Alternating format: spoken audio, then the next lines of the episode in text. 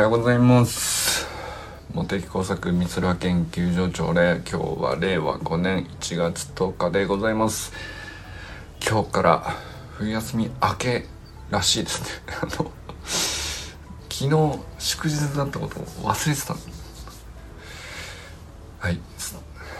えー、砂塚森田さんおはようございます。森本茜さん全くんおはようございます。花丸学習会楽しそうだな。生きて生きてって思ったな。あの本当に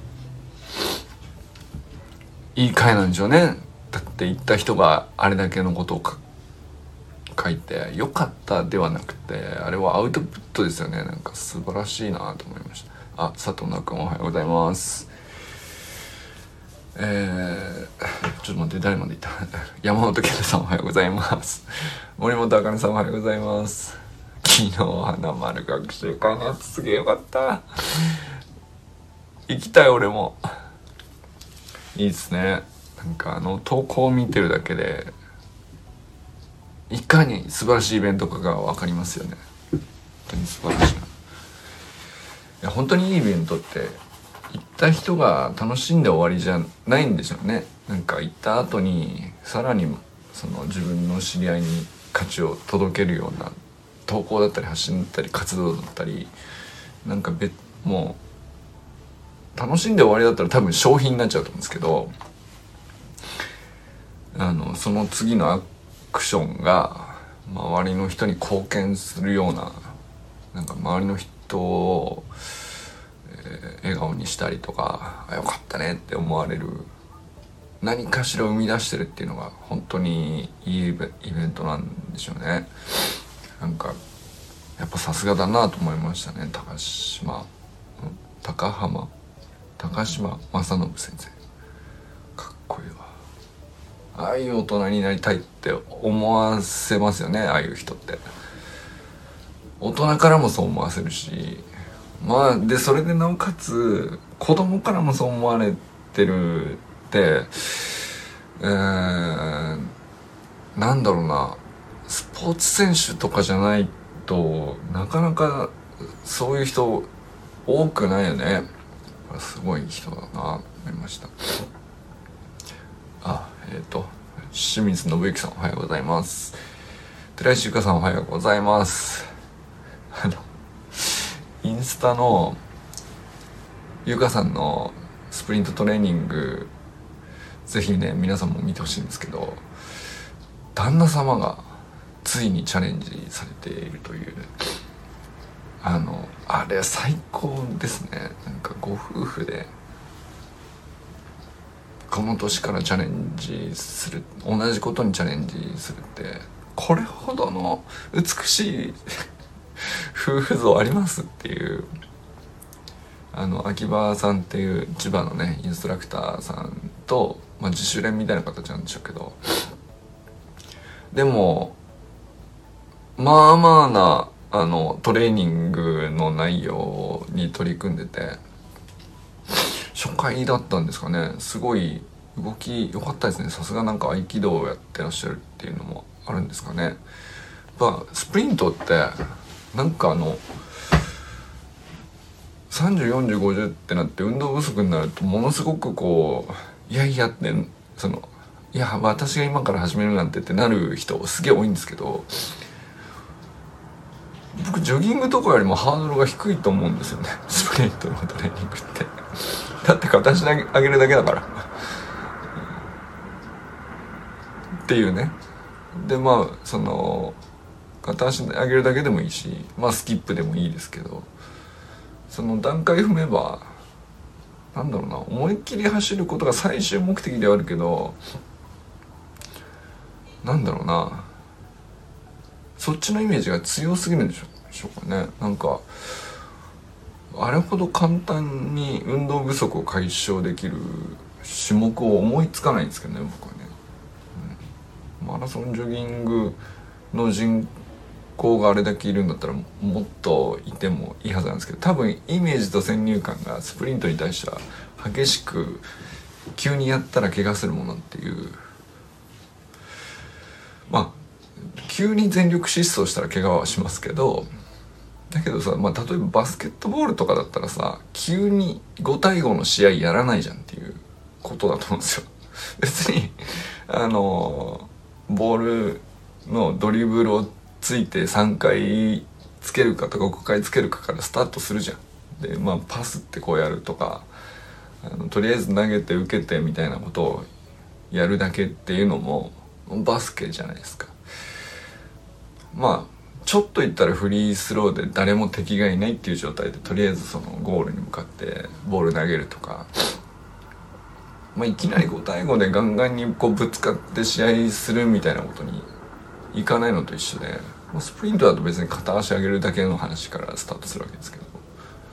するとまあなんだろうな。運動神経もいらなければまあ言ったら筋力だってどんだけ衰えてたって必ずできますよね。っていうね、まあ、片足で立てなくなる前にやらなきゃいけないけどね。でも片足で立てなくなったら相当なんだろうな。あの衰えとしてももうねそうならずに一生を終えたいですけどね僕はねっていうぐらい。それぐらいのステップなんだよな。そうだからそのでもねその旦那様はこうずっと誘ってもなかなか来なかったっておっしゃってたんですけどゆかさんはねその誘って1回目やってみたらめちゃくちゃ楽しそうだったっていうのはあんな美しい瞬間ありますかっていうぐらい本当素敵な映像でしたね。本当によかった。なんかまた今度29日にゆかさんと走る予定なんですけど旦那様いらっしゃいますかね。すげえ楽しみです。えっ、ー、とどこまで来たっけ？中村修平さんおはようございます。山田友人さんおはようございます。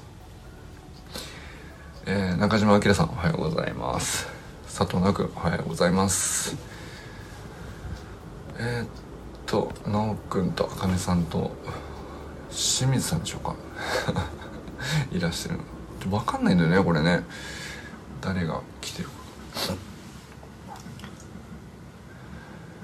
はい今日からいよいよ再スタートなんですか？休み明けみたいな感じになるんですかね。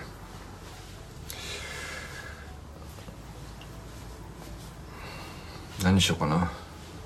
何しようかな、えー、休み明け、うん、5日の日にもあの研究のディスカッションがあってそこで僕スタートした感じがあるんですけど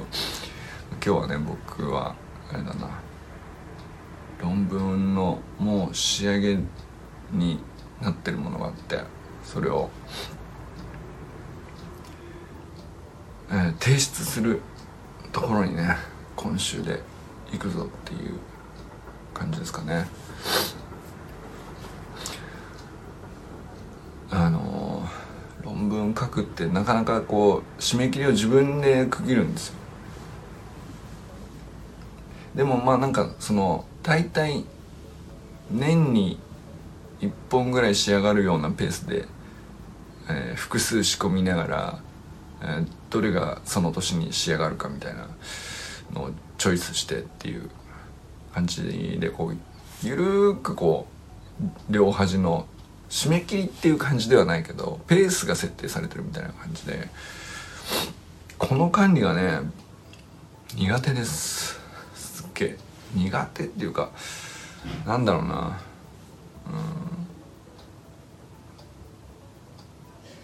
うん。うまちょうどいいのがまだねこのこんだけ20年研究者やってきて落としどころがつかめないというか、まあ、例えばなんかあの年によってはですね僕その最初は任期3年だけですよっていうまあ、インターンみたいな扱いですよね。そういうところからまあ最初スタートするんですけど。試しにライブしてみて思ったんですが視聴者確認する項目が分かんなかった。そうだよね。なんかねそうあそうか。清水さんがあのギターの練習やってみた時かな。の話ですかね。なんかその「視聴中です」って今森本茜さんが「視聴中です」って出る場合と清水さんも見てたのに清水さんが視聴中ですとは出なかったんですよ今。これが分かんない俺には。修くんが視聴中ですって出てるでだからその2人までは把握できんだけど。で清水さんが視聴中ですは出る時と出ない時があるんですよ。でこれ清水さんの問題じゃなくてみんなそうなんですけど。あれっていうねあのいまだにピンときてないけどただ回数を繰り返したらいずれなんかあれでしょあの良きように落ち着くんじゃないかな。と、まあ、Facebook の仕様があの変わることもあるでしょうし多分、ま、私が気まぐれだからだと思います。なるほど。その仮説ね。多分私が気まぐれ仮説。えー、あの多分なんですけどこのサロンメンバーに気まぐれ派多いですよ。多数派ですよ。あかねさんとなおくんとえー、気まぐれじゃない派ね。えー、まあゆかさんとかもそうだよね。なんかそのなんていうんですかねペースコントロールが上手なように僕らからすると見えているって。いうまあ直くんあかねさん他になんだろう。まあ周平さんは飲んじゃうからダメだよね。気まぐれっていうかどうかわかんないけど。まあでもユージンさんもそうだよね。気まぐれではないななんか。あの365日動物病院をってなったら気まぐれではやれないよね砂塚さん投稿に関してはねあの分かんないそうそうだからさ仕事上はあのかっちりコントロールしていたりするとそれ以外のところはあの、まあ、趣味でもプライベートでも気まぐれで動くっていうのでバランス取ってるかもしれないよね。仕事上もこういろんなシフトが入ったりとかそのルーティンが定まりにくい時に、まあ、それ以外のところも臨機応変にっていう人もいるでしょうけどこれ何でしょうね。僕は両方気まぐれですね。私はこうしたものにコツコツしかできないタイプ。うん。そう見えます。なんかあのコツコツの、うん、パワーが本当に伝わってきますよね。なんですかね。コツコツっていうのは。あのまあ善くんもそうだと思うんですよね。やっぱああいうふうにダイナミックに見えるけど外見には。すっげえ彼の一番の良さ何って言ったらコツコツですよね、うん、コツコツはなんですかね。でも人しその人から見たら例えば僕のスタイフの放送とかコツコツに見えるかもしれないけど本人はなんかコツコツやってる気ではないよな。こういうのもあるよね。本人から本人が自分で意図的にコツコツ積み上げてるつもりで結果コツコツと本人からしてみれば、えー、毎日もがいて大騒ぎみたいな大騒ぎまでいかないんだけどもがいてんですよねなんか僕の場合。なんか収まらない。これやってもやんなくてもいいことなんだけどこの条例も含めて。なんかまあだから研究者として生きていく上で何の必要性もないことをまあやってるわけなんですよ。のオンラインサロンを開設するもそうだしまあ、その前にだって、まあ、ずっとそうなんですよ。本を書くだってはっきり言ってそうなんですよ。不必要なクオリティを求めて達成できずに終わる、よくあるね。めちゃくちゃあります。そのクオリティ誰が求めてんのかなみたいなことだよね。ででもそのやってる時はさそう思わないんだよなこれな。終わって挫折した後にしばらくしてからそんなクオリティ求める必要なかったんじゃないっていう。そのあそこで出しときゃよかったんじゃないのっていうさ。そんな論文ばっかりですね僕はね。例えば僕は論文の場合はね。なんかあの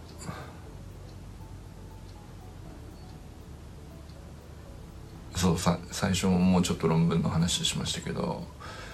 うまく締め切りくぐってうまく自分をコントロールして、えー、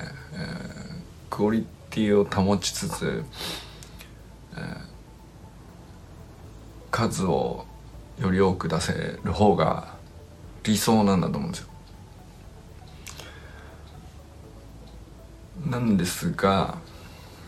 うんなんかほんあっちこっちちっちゃうんだよな俺な。気まぐれな方は潜在能力が高い方だと思ってます。なるほど。潜在能力ね。うん。なんかねそうそうそう。潜在能力というかうんと気まぐれで何もしてないサボってるじゃないかというフェーズがうん、自分で見ても他人から見ても明らかにこれ何サボってんじゃん。何もしてないじゃんっていう時期があるんですよ。でそれはそうなんですけどでも確かにそのフェーズに何かしらがこう潜って熟成されてうん能力になってんのかエネルギーになってんのか分かんないんですけど寝かしといてうんもういい加減そろそろ出してあげた方がいいんじゃない？って自分の中からわいこうポコッとまた目が出てくる瞬間があるんですよね。でそれってなんかそのコツコツ型の人からしたら理解できないその 成果の生み出し方というかうんなんですかねまあだからその研究者によっては僕は付き合いにくいと思われてるかもしれないですね。潜在能力高い。だから例えばそのこの間5日の日に三重大から来てくれた萬田先生の話を何回かしてますけど萬田先生はすごいコツコツ型なんですけども僕のなんていうか気まぐれなペースをすごく許容してくれてるというか。でなおかつあのなんなんかこう進んでないけどたまにこうポッと出てきていきなりエネルギーを放つ時のうんなんていうか面白みっていうか変なエネルギーを放つなみたいなことを面白がってくれてるから続いてるんだと思うんだよね。まあそれを向こうがサイドから見たら潜在能力高いなっていうふうに感じてる可能性はありますねでもうんなんかトータルのエネルギーあんま変わらなくってすっげえ溜めて出す人とあの積みちまちまちまちまとこう積み立てて積み立ててっていうのも結局トータルのパワーとしてはすっげえ莫大なものがあるわけじゃないですか。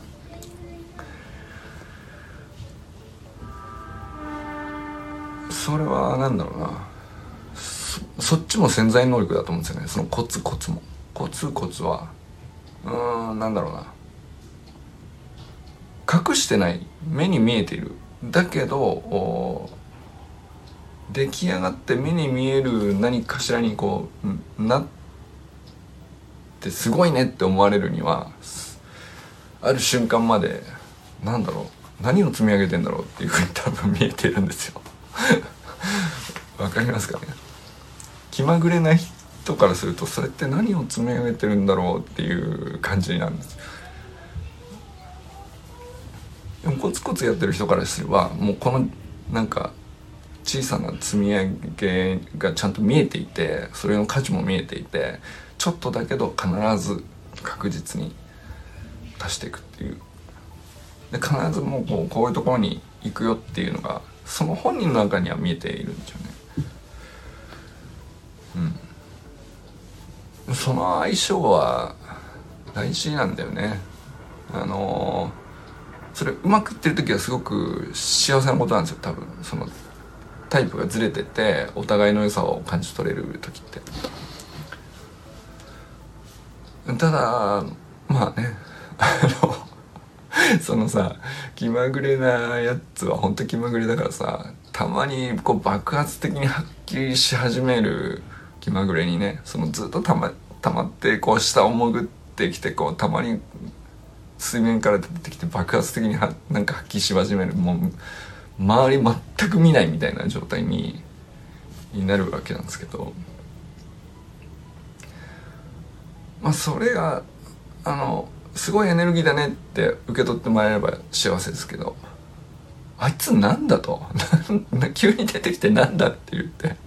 えらいその煙たがられることも多々ありますでまあ周りが見えてないんであの止められないしね。エネルギーも高いし、えー、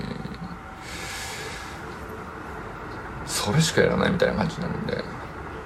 まあコツコツやってきた方からしたらあのペース見出されると思うかもしれないしね。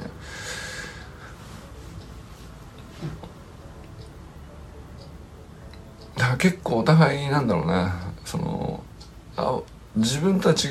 う価値観とかやり方とかエネルギーの使い方に対して許容度をどれだけ持てるかみたいなのってすげえ大事っすよね そのいろんな人とつながれた方がいいんだけどあの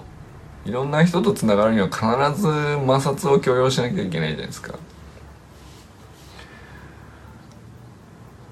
なもうなんかブンブンこう回気まぐれな人がエネルギー発揮しだしてブンブン回ってるような状況の時にコツコツ型の人を見るともうなんていうかもどかしくなるとかって逆にあると思うんですよね。その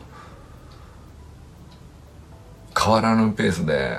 そんなスピードではっていうふうに逆にいや今まで散々君が休んでたからそう思うんだろうっていうその身勝手なね話なんですけどでもそう見えちゃうんだよね。そのブンブンにこうエンジンが回っちゃってるから。多分ね。なんか散々休んでエネルギー貯めておいてバカーンふかしてめちゃくちゃ燃費悪いと思うんだけどはっきり言ってそのまあそれを潜在能力が高いっていうふうに表現するのかもしれないけどそのフェーズに入った瞬間の時のその人から見るとコツコツ型の一定ペースでずっとこう10年積み立てみたいな感じのことやってると。あのだからいきなり FX 始めないでくれよっていうね感じかもしれませんけど。その遅く見えちゃうんだよね。でそれはなんかあの今は全然ないですけどなんか学生の頃とか僕そういうので結構摩擦を起こしてた記憶があるな。まあだから自分が論文書いてノリに乗ってすげえ成果出してる俺すげえみたいな感じにこうかかっちゃってる時の周りが止まって見えるぜみたいなその感じの時あったよ。その後パタッと俺は止まることになるんですけど。だからでそれ自分で自分が把握できてないからなんかもう止まっちゃうことにも落ち込むし、うん、エンジンがかかっちゃってる時に周りが遅く見えることにもイライラしてたりとかするっていうねほんまにこう健康じゃなかったなっていう時期ありますね。でも面白い話ですねそれはね。あのもう当然そんな気まぐれかコツコツかなんていう2パターンじゃないんでしょうけどもっと多様でしょうけれどまあ多様な人の良さをだけを結びつけるっていう都合のいい話はなかなか起こらないんですよね。多分ね。良さを享受するにはあのなんだろうなデメリットみたいなのを許容できる、デメリットじゃないな何だろうなそういうペースなんだよっていうのをお互い把握していれば多分理解できると思うんですよ。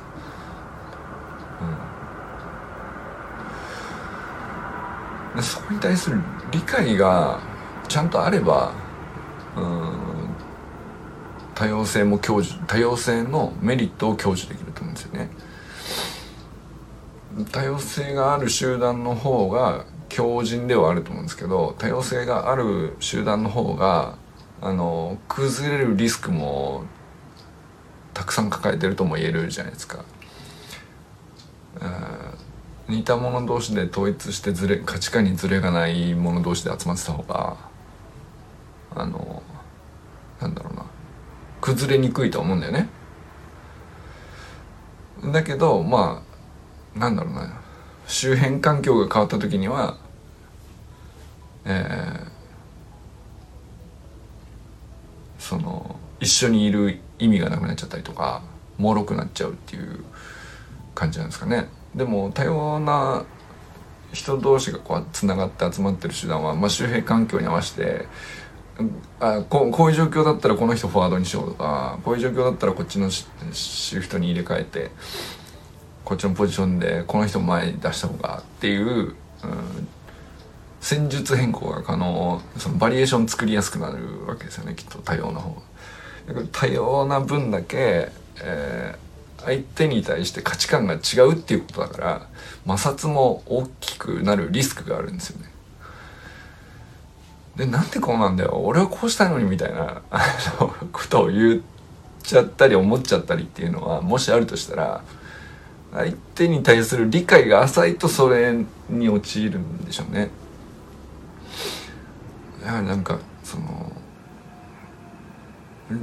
相手に対す、相手の関心に関心を持つっていうコストがめちゃくちゃ高くなるっていうことなんだと思うんですよ。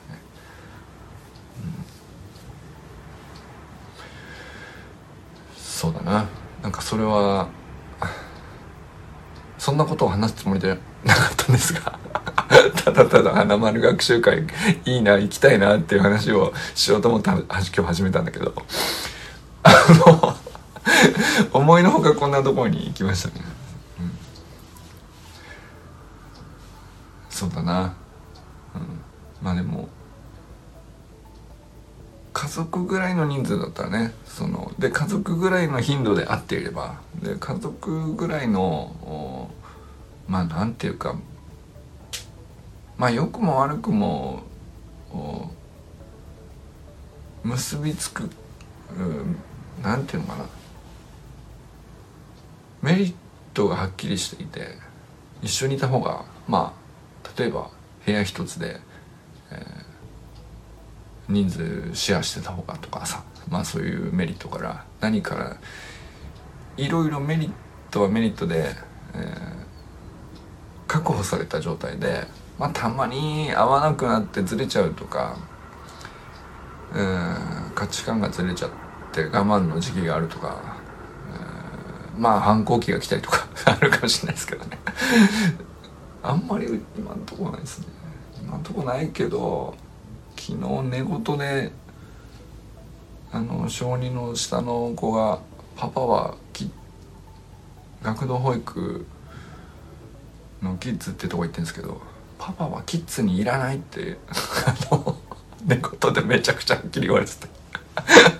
そそんなに寝言でまではっきり発音しないでみたいな。よっぽどやなみたいな。びっくりしましたけどね。反抗期じゃなくて、うんまあ、そういう扱いなんです。なんか上の頃はね逆にその高高2の娘とか中3の息子とかなんなら反抗期になってこじれてもおかしくないなと覚悟しているフェーズではあるんですけど今んとこ平平和にやってるかな。まあまあそうそうそう。そんなのもあの全然あるんですよ。